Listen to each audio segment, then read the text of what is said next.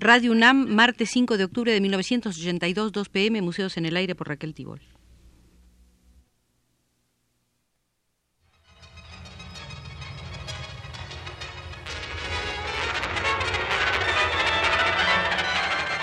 Museos en el Aire.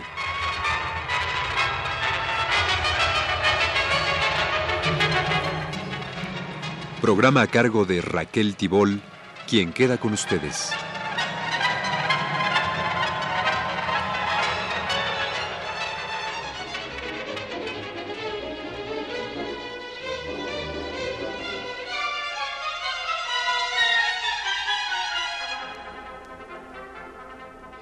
En el Gran Museo Latinoamericano visitaremos hoy la Sala del Arte de Venezuela, esa Venezuela que en el siglo XVIII se convirtió en una de las colonias más prósperas del imperio español en América, no a causa del petróleo, sino de una materia más nutritiva, el cacao.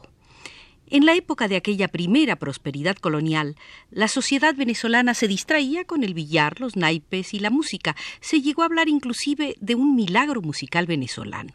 La pintura, en cambio, no se cultivaba con intensidad pero existían unos imagineros que trabajaban con mucho tesón, como Lerma y Villegas, el pintor de Tocuyo, Juan Pedro López y otros. Tenían gusto y sentido del color. A partir de la séptima década del siglo XVIII salen de Venezuela los primeros jóvenes que fueron a la Academia de San Fernando de Madrid a estudiar pintura y dibujo. Entre 1776 y 1798 se registraron en esa academia los venezolanos Francisco Lorenzo Rodríguez, Fermín Rodríguez Rendón y Juan José Franco. Los tres procedían de la ciudad de Cumaná y pertenecían a la clase de los pardos libres. El primer testimonio crítico referente a la pintura en Venezuela aparece en uno de los momentos más convulsionados de la vida política venezolana. Data de enero de 1811 y se debe a Francisco Isnardi, políglota italiano nacido en Turín, quien fue secretario del primer Congreso venezolano. De Francisco Isnardi se sabe que vivió en Ámsterdam y en la colonia holandesa de Merara. A fines del siglo XVIII se trasladó a la isla de Trinidad, de ahí pasó a Guiria y al estallar la rebelión independentista de 1810 se halla en Caracas luchando por la emancipación. Junto con Andrés Bello fundó la revista Lucero, fue redactor del Mercurio y editó por encargo del Congreso Constituyente El Publicista de Venezuela. Hecho prisionero con otros independentistas, Isnardi fue trasladado a España. Fue en el Mercurio venezolano donde Isnardi publicó el siguiente comentario. Si los conocimientos humanos deben prometerse rápidos progresos de la libertad en todos los países, ¿qué no deberá esperar el genio artístico que nadie podrá negar como una de las bellas cualidades morales de los americanos? La pintura se ha resentido hasta ahora, como todas las demás artes de gusto en América, de la falta de maestros y modelos que hubieran dado al genio americano todo el impulso que prometen las bellas disposiciones que los inteligentes descubren en los cuadros de algunos de nuestros artistas indígenas. Caracas no desmerece figurar entre las ciudades que han producido pintores de genio capaces de honrar las escuelas si la opresión les hubiera permitido tenerlas, o les hubiera dado fomento y libertad para llegar a ellas.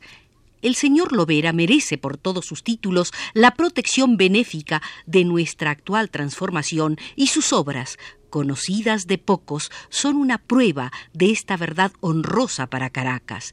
Es tiempo de que se haga ver al mundo el genio americano y las esperanzas que deben hacer concebir sus felices ensayos en la pintura. Estas opiniones fueron escritas por Isnardi en enero de 1811.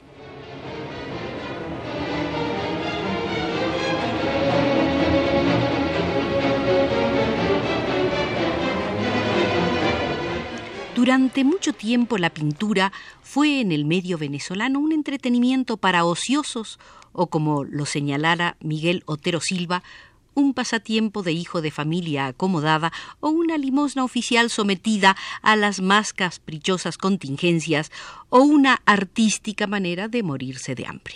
La mayoría de las veces el artista estuvo condenado en Venezuela a ver pasar sus días ahogado en frustraciones.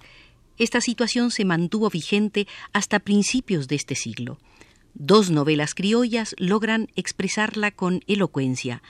En Reinaldo Solar, de Rómulo Gallegos, un pintor llamado Riverito termina embadurnando carteles de cine para poder subsistir.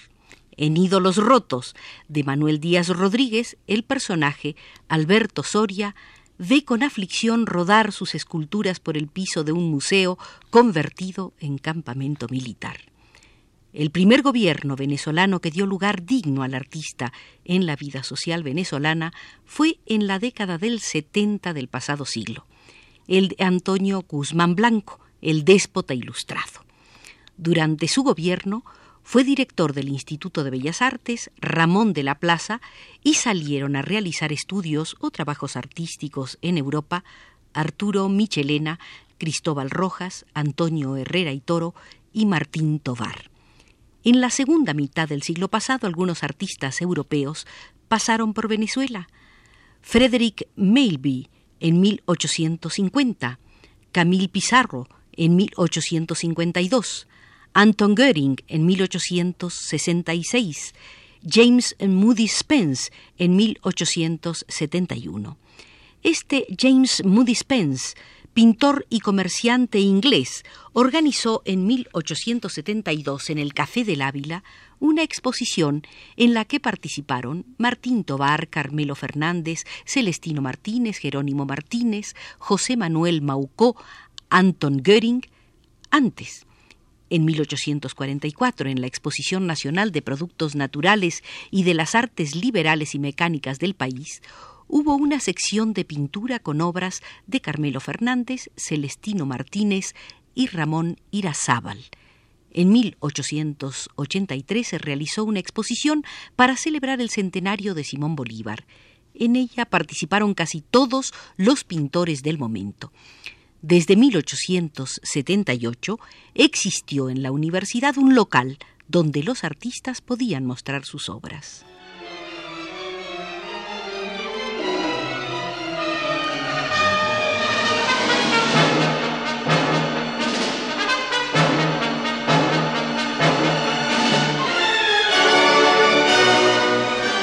Ramón de la Plaza quien escribió la primera historia del arte en Venezuela y artículos sobre pintura en la opinión nacional. En 1883 publicó Ensayos sobre el arte en Venezuela y en 1895 El arte en Venezuela. Su labor intelectual no estuvo circunscrita a las artes plásticas, sino que se ocupó de crítica musical y arquitectónica. Además, Ramón de la Plaza dirigió institutos culturales y él mismo practicó la pintura. Católico fervoroso, Ramón de la Plaza tenía en el arte concepciones rígidamente tradicionalistas. Prueba de ello es su comentario sobre Manet y el impresionismo. Horrorizado escribe mas hacer de la naturaleza una mancha en que las líneas y los planos se pierden en la visión, desapareciendo las formas y dando a esas caricaturas borrosas el carácter no solamente de una novedad en el arte, sino también de la obra que ha de pasar a la posteridad como la única expresión de la verdad, es cosa realmente inconcebible y parto exclusivo del señor Manet, iniciador de esta escuela de los despropósitos. Estas tendencias, sin embargo, del charlatanismo imponente, se ahogarán, a no dudarlo, en ese mar de las aspiraciones legítimas que ennoblecen el arte y lo levantan a su más alto engrandecimiento. El reaccionarismo de Ramón de la Plaza lo llevó a enjuiciar duramente a los artistas que en Venezuela se permitían ejercicios impresionistas.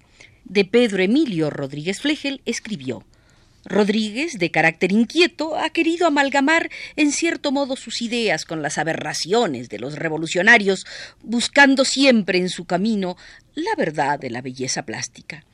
Pero desfallecía de emoción ante paisajes tratados académicamente como los de Ramón Bolé, de quien escribió. Allí el cristalino río serpentea por entre los perdejones que lo anidan, y suaves de tumbo en tumbo van sus aguas como plumas de éter cayendo en cascadas bulliciosas. Siéntese el aura que embalsama aquellas soledades, los ingentes árboles se mecen cadenciosos al soplo de la brisa, el cielo se transparenta en el follaje, los bejucos y las plantas trepadoras se enlazan en armónico desorden y suben a las espesas cúpulas como sube la aspiración del hombre a lo infinito, y agua y cielo y monte y aire realzados por la belleza de un colorido en que se transparenta todo el misterio, toda la majestad melancólica del paisaje.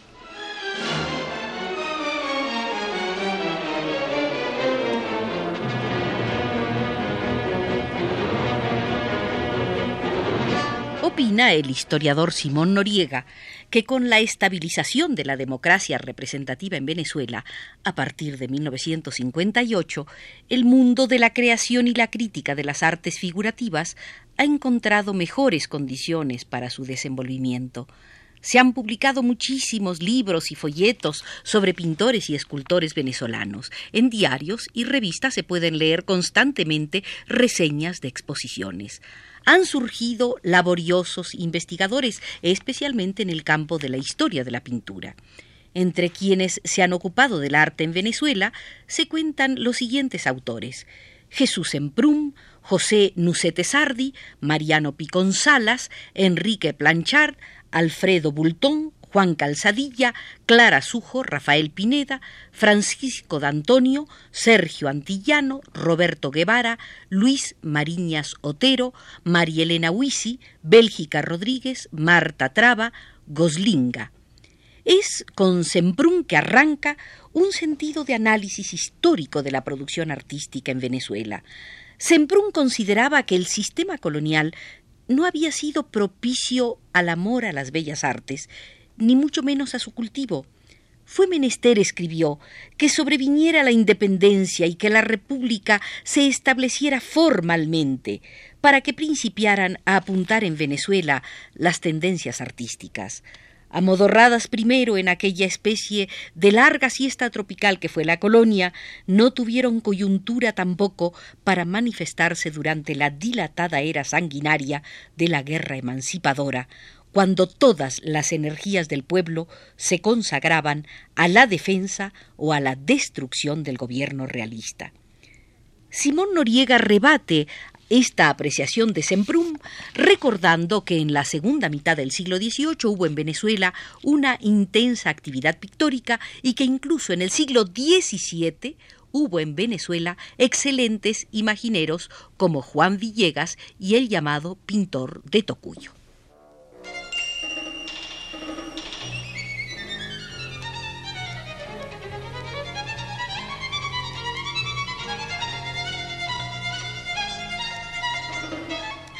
El historiador venezolano Jesús Emprún tuvo predilección por las ideas que orientaron en el siglo XIX el academicismo francés y guardó profundo respeto y comprensión por el impresionismo. Pero a la vez hay que acreditarle la revaloración de uno de los mejores pintores venezolanos de la colonia, Cristóbal Rojas. Como ha observado Juan Calzadilla, es a partir de las consideraciones de Semprún cuando la obra de Cristóbal Rojas empieza a ser estimada en su justo valor, pues da la impresión que los contemporáneos del artista no estaban preparados para entenderlo, hubieran preferido cualquier pintor de cromos baratos que les ofreciera muchachos con mejillas de rosa e inverosímiles ojos azules, rostros risueños, cabelleras profusas y mesas atestadas de pintorescos manjares. Jesús Emprún fue una gente abierta a lo nuevo, como lo prueba un escrito suyo de 1912. El arte no es, no puede ser único. Deseemos que junto a los partidarios del más riguroso clasicismo, junto a los más convencidos defensores del romanticismo, vengan a reunirse con nosotros sectarios ferentes de las escuelas nuevas, por más extravagantes, por más absurdas que puedan parecernos, desde los adscritos al simbolismo esotérico hasta los frenéticos enamorados de la común futurista. Mientras más vario sea este círculo, mayor será la fuerza. De gran interés resulta su apreciación sobre el surgimiento del paisaje en la pintura venezolana. Hace solamente pocos años que los pintores venezolanos se empeñan en cultivar el paisaje, escribió en 1919. Y este empeño ahora no parece arbitrario fruto del capricho, parece obedecer más bien a causas profundas e ineludibles. El hombre del trópico está abrumado todavía por la naturaleza que lo circunda y de la cual no ha tomado aún plena posesión espiritual no se ha asimilado todavía a los aspectos del mundo en que viven y dijérase que trata de penetrar en los secretos de la intimidad con intenso ahínco.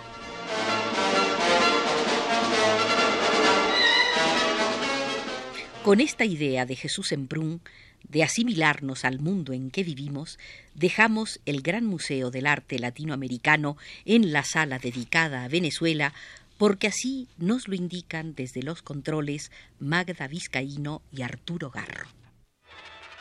Este fue Museos en el Aire.